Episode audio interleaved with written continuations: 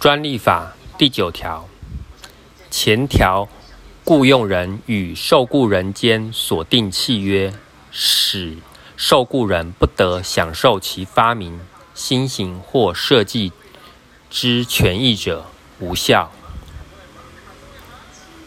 第十条，雇用人或受雇人对第七条及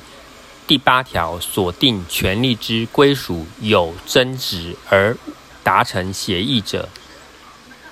得附具证明文件，向专利专责机关申请变更权权利人名义。权利专责机构任有必要时，得通知当事人附具其依其他法令取得之调解。仲裁或判决文件。